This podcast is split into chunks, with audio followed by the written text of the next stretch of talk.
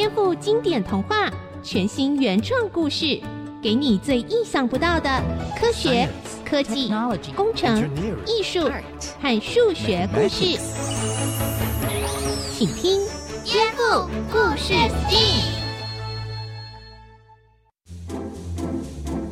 欢迎收听《颠覆故事 STEAM》，我是小青姐姐。今天又是星期五喽，而从今天开始，连续两个星期五，《颠覆故事 STEAM》要来听。福尔摩斯探案哦，其实呢，在福尔摩斯探案中就有运用到非常多科学的知识。福尔摩斯的作者柯南道尔常常在故事中的这些侦探情节运用科学知识，然后呢，营造出名侦探跟歹徒斗智的精彩情节，让这些角色都非常的引人入胜。当然，在这个推理的过程中，隐含的逻辑思维也是我们学习科学的时候不可或缺的一种能力哦。而今天我们要听的福尔摩斯探案的故事呢，就叫做《福尔摩斯的死亡危机》。福尔摩斯探案中的科学，福尔摩斯的死亡危机。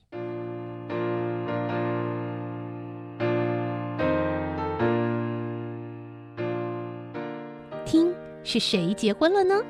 原来是福尔摩斯的好伙伴华生医师。医生本来就跟福尔摩斯是住在同一间房子里的室友，但是华生跟梅丽小姐结婚之后，就不能继续跟福尔摩斯一起住啦，所以他自己开了一家华生医院，担任院长。新婚生活和院长的工作都很忙碌，可是可能也因为这样，他没有注意到。他的老朋友福尔摩斯的状况正在悄悄地改变，直到有一天，华生接到了福尔摩斯的房东哈德逊太太的电话。喂，请问哪里找？哦，是那个哈德逊太太啦。哎呦，那个啊，华生医生哦，哎不啊，不好的啦，啊，请你赶赶赶快来啦，哎。哈德逊太太平常说话流畅又利落，可是现在却有点口急又紧张。华生知道一定是出了很严重的事情。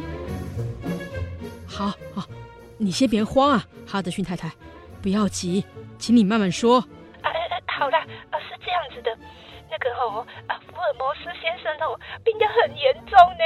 哎呦，你赶快来啦！快把情况告诉我。啊，好啦，是这样子的啦。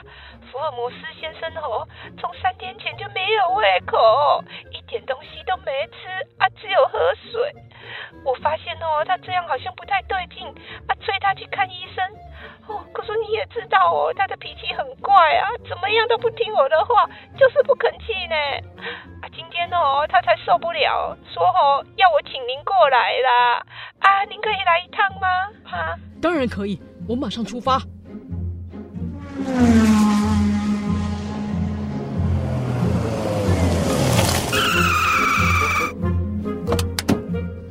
华生医生，你终于来了！哈德逊太太，不要急，啊、先回答我几个问题。哦，是是是是，啊、我只听说福尔摩斯病重，啊，您知道是什么病吗？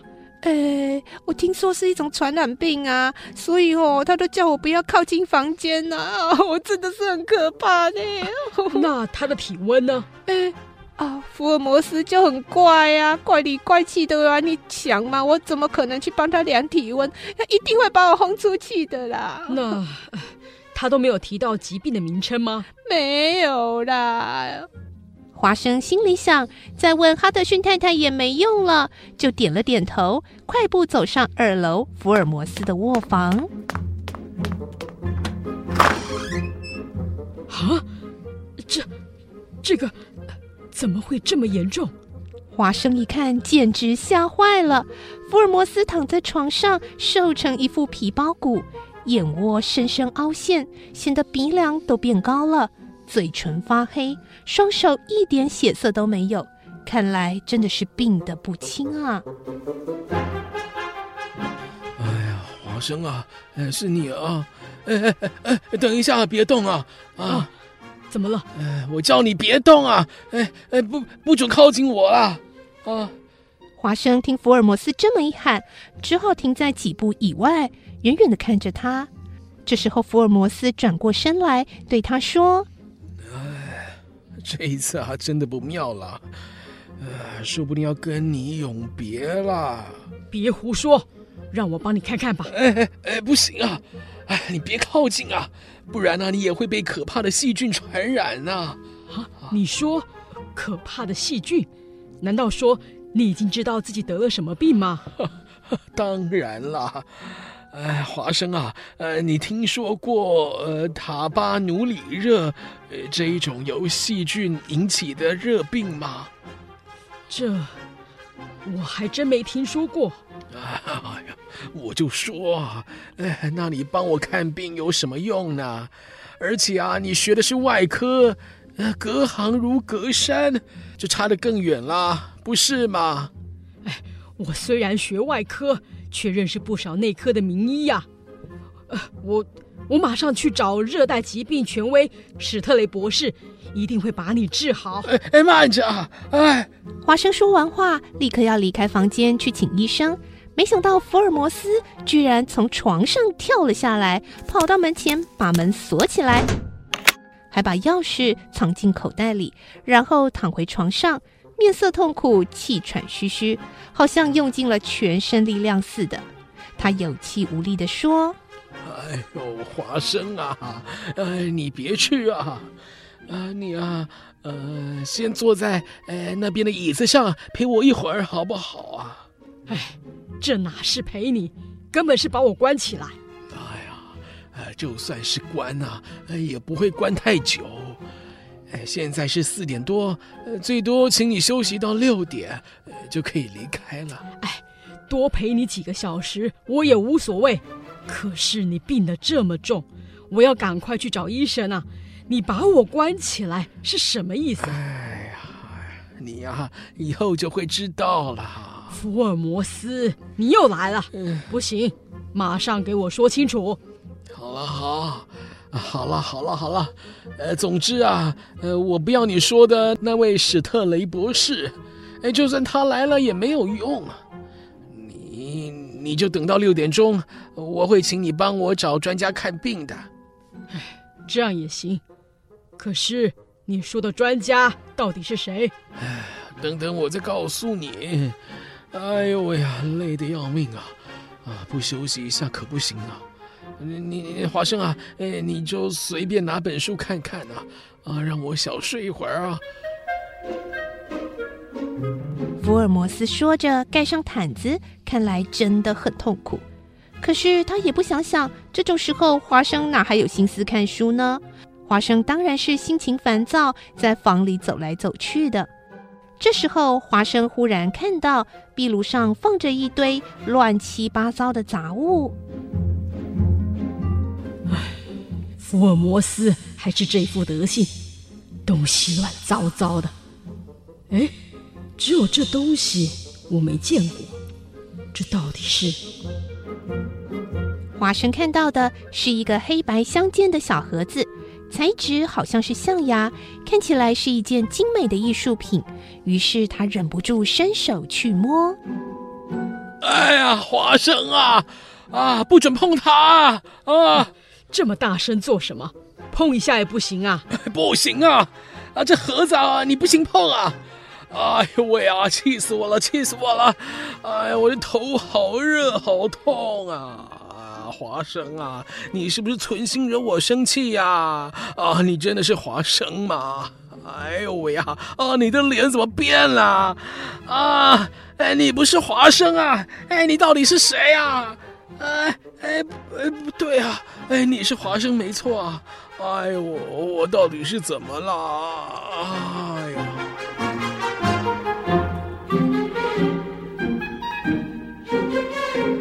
福尔摩斯喊叫着，就像是个精神失常的病人，让华生非常担心，再也不敢碰那个盒子了。这么多的谜团到底是怎么回事呢？我们先休息一下啦，待会再回到颠覆故事，Sting 为你揭晓。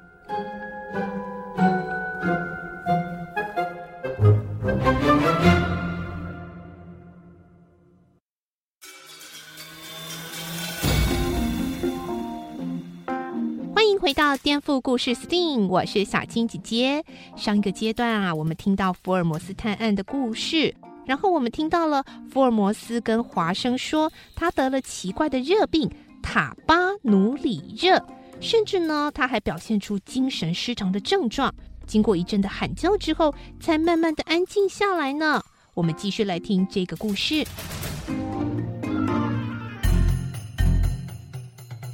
福尔摩斯，你还好吗？啊、呃，我还好。嗯、呃，华生啊，哎，请你老实告诉我，呃，我是不是有点精神失常了？呃，嗯，如果你知道，那就不算太严重嘛。哦，哎，是吗？华生听福尔摩斯自己说自己精神失常，反而有点放下心来。看来他还没有完全病得失去了理智。过了一会儿，福尔摩斯又说：“啊，华生啊，哎，你一定要相信我啊！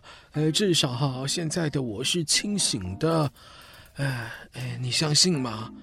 嗯，以医生的判断，我想你现在算是清醒。”呃，那呃，那么呃，我有几件事要拜托你啊。你说吧。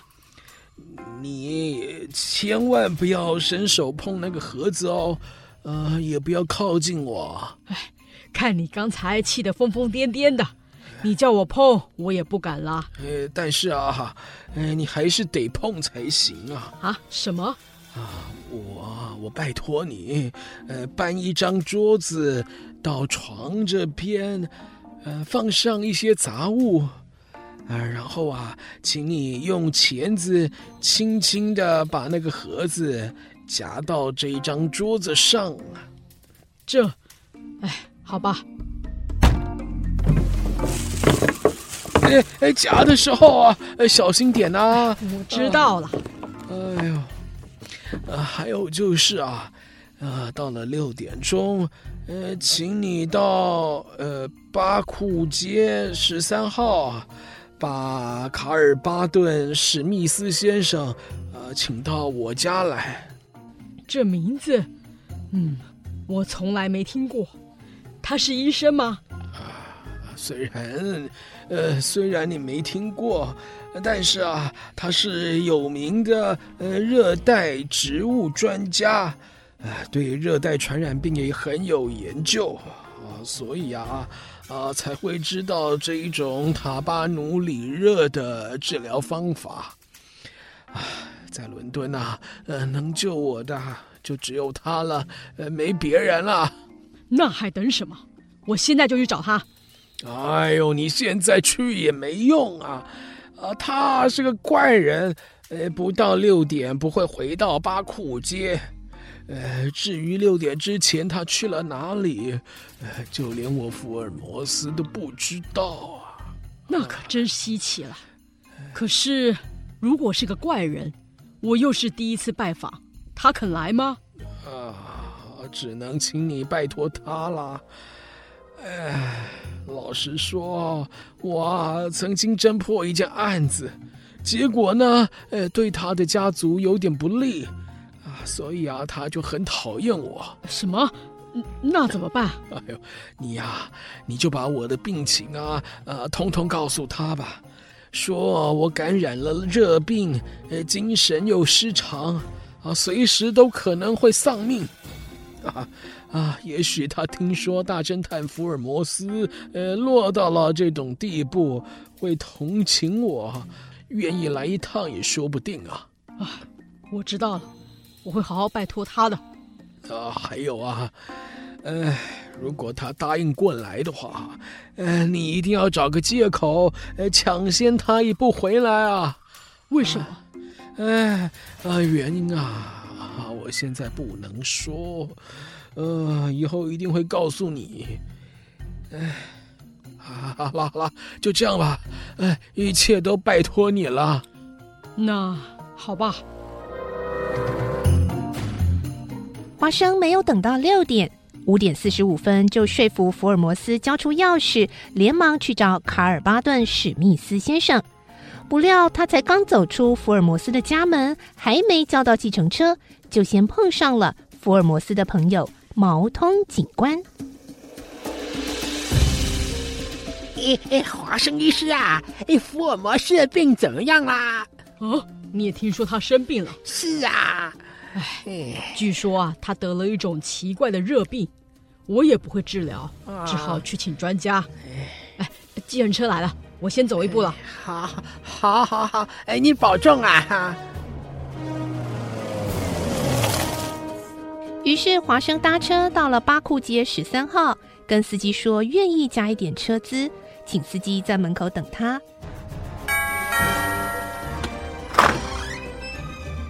了电铃，出来一位俊俏的少年接待他。华生递出名片，发现史密斯先生的房子非常华丽，看来生活十分富裕。史密斯先生本来不想接见华生，还好华生很机警，听到史密斯叫少年把他请走，连忙一个箭步冲了进去，大声说：“史密斯先生。”要是您不帮忙，夏洛克·福尔摩斯就要没命了。什么？夏洛克·福尔摩斯？史密斯吃了一惊，他命令俊俏的少年人先退下，然后关上房门，仔细的询问华生。华生照福尔摩斯说的，把事情都告诉了他。史密斯听完以后说：“啊、哦，原来他病得这么重啊！”“是啊，福尔摩斯说能够救他性命的。”除了您以外，没有别人了。这是他的地址，还请您务必去一趟，一定要救救他。嗯，好吧，我去帮他看看。哎，我们一起去嘛？不了，我还有件急事要赶着去办。嗯，那我也做些准备，几分钟后再出发。谢谢您了。华生深深地向史密斯先生一鞠躬，匆忙走了出去，随即跳上了计程车。司机先生，请赶快送我回去，要尽量快。我给你三倍的钱。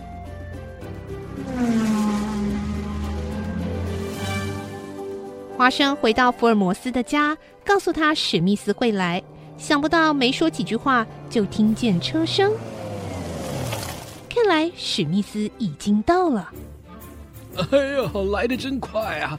啊，这样不行啊！哎，华生啊，啊，你得躲起来啊！啊，你就躲在那张大窗帘后面啊！哎，快点啊！啊啊，对了对了，啊，还有啊啊，等一下千万别出声，你也不要动啊！啊，如果我没叫你的话，哎，绝对不可以出来啊！啊，福尔摩斯的举动实在很奇怪，不过这种怪事，华生倒也不是头一次遇到了。于是他就听话，躲到又大又厚的窗帘后面，竖起耳朵听。哎呦喂啊！哎呦，你是谁啊？啊，夏洛克·福尔摩斯，发烧烧到神志不清，认不出我了吗？我是卡尔巴顿·史密斯啊！啊啊啊！对。啊，对对对啊，啊，你是史密斯，啊，哦，没想到你愿意来，哎哎，快啊，啊，快帮我消灭这种细菌啊，啊，知道怎么治疗这种病的人，呃，全伦敦就只有你一位了，哎哎，快，啊，快帮我治疗啊，啊，我一定会记得你的恩情啊。啊，你的事啊，啊，我发誓，呃，不再追查下去了。哈哈哈，哎，福尔摩斯的誓言随时会变成谎言吧？为了报仇，说不定会更快把我送进监狱呢。我才不会上当。倒是你，发烧几天呢？啊啊啊，呃，三天。啊，三天了，快啊，救救我！三天，之前为了跟我争夺宝石，想杀死我的毕克代撒贝基，染上这种病之后，第四天就一命呜呼了。我看你也差不多了。哎呦，哎，你别这么说，呃，我保证啊，呃，保证以后不会再追查。你快呀，快救我！哎，没想到大侦探福尔摩斯也会求饶，哎，我还以为你是个硬汉呢。哎呦啊啊啊！史密斯啊，哎，就算我是硬汉，也不得不屈服。哦哦，是，呃，我认输了。呃，请你赶快救我！华生躲在窗帘后面，气得牙痒痒的。原来这个史密斯竟然是个杀人犯，要不是福尔摩斯刚才先严厉的吩咐，叫他不准出来，华生早就想要跳出去抓住这个歹徒了。救你？嘿嘿，你也不想想是谁害你的？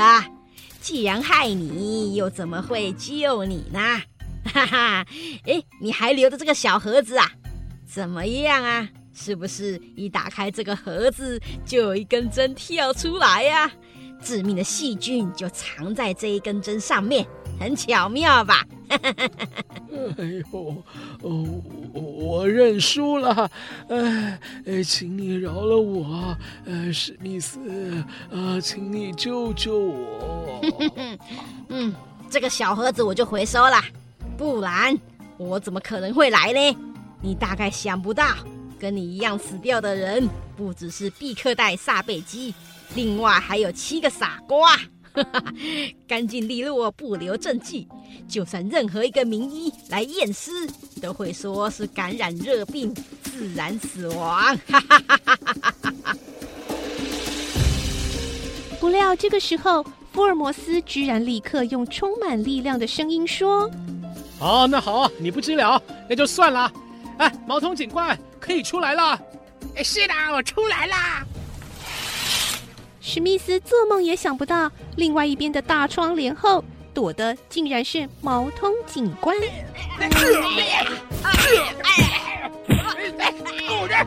看我的厉害！经过一番剧烈的打斗之后，杀人魔王史密斯终于被毛通打倒。铐上了手铐，同时福尔摩斯也把华生叫了出来。福尔摩斯，原来一切都是你的诡计，你太卑鄙啦！哎，我发现了毒针，幸好是没被刺中。哎，史密斯啊，你这么狡猾，哎，我不演这出戏，你怎么可能自己招供呢？现在啊，连这个证物小盒子就一起交给警方，哎，保证可以定罪了。哈哈哈哈哈。呃，所以福尔摩斯，你连我也瞒在鼓里吗？哎呦，当然啦！哎，要是被你知道我在演戏，就不能派你去请史密斯啦。哎，你演技这么差，这个老狐狸啊，一定会看出你的表情不对劲，不是吗？哼，好家伙！我看你呀、啊，才是更老的狐狸吧！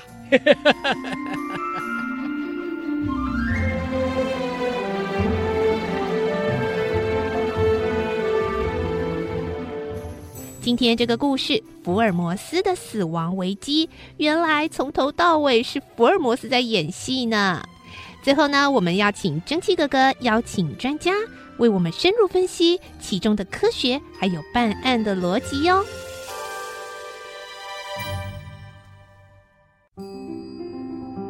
各位大朋友、小朋友，蒸汽哥哥今天特别哦来到清华大学访问一位老师。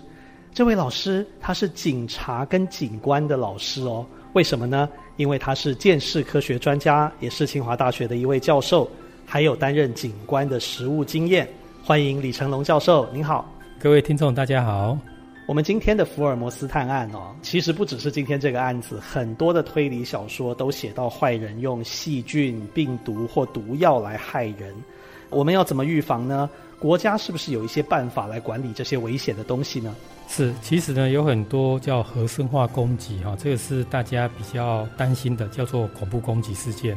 最有名的就是在一九九五年东京地铁的沙林毒气事件，因为有很多核生化攻击，基本上是你没有注意到，无色无臭无味，所以呢你会没有得防范。那当初发生那个案件的时候，因为大家没有危机意识，所以那时候我记得我从录影画面哦发现当警消人员因为有人受理报案说有人昏倒在地铁里面昏倒，他们不知道发生什么事情，他们就一个一个警察进去，消防人员进去要救护。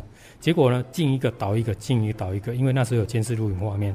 后来他们才发现，哦，原来是毒气事件。所以类似这一些恐怖攻击或者是一些核生化攻击的时候，有时候因为你不知道，所以呢，一定要在通风处。那当然一些基本的防备要有，像我们现在都会有一些口罩啊，戴一些手套啊，类似这一些很基本的。那国家对于一些危险物品都有一些管制的方法。像那些沙林毒气啊，我们根本拿不到。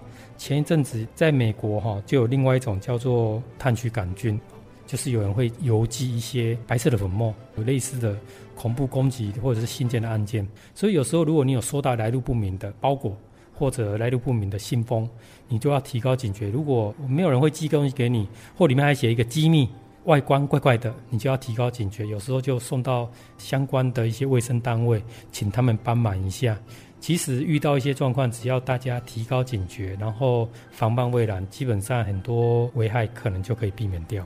好，那在今天的故事里还有非常精彩的一段，就是福尔摩斯故意让坏人以为他成功了，他得逞了，结果反而露出了马脚哦。那是不是在实际上警察的侦查当中，也常常有这样的方法，可以让坏人自己暴露他的弱点？嗯，没错。其实有时候我们必须要掌握，那叫犯罪心理学。必须要欲擒故纵哈，让歹徒他有一些放松心理，然后呢才能够暴露一些真相出来。有时候我们一直觉得说哈，如果我们的警察比歹徒还要聪明，我们就可以掌控这一些，我们可以利用一些心理学的战术。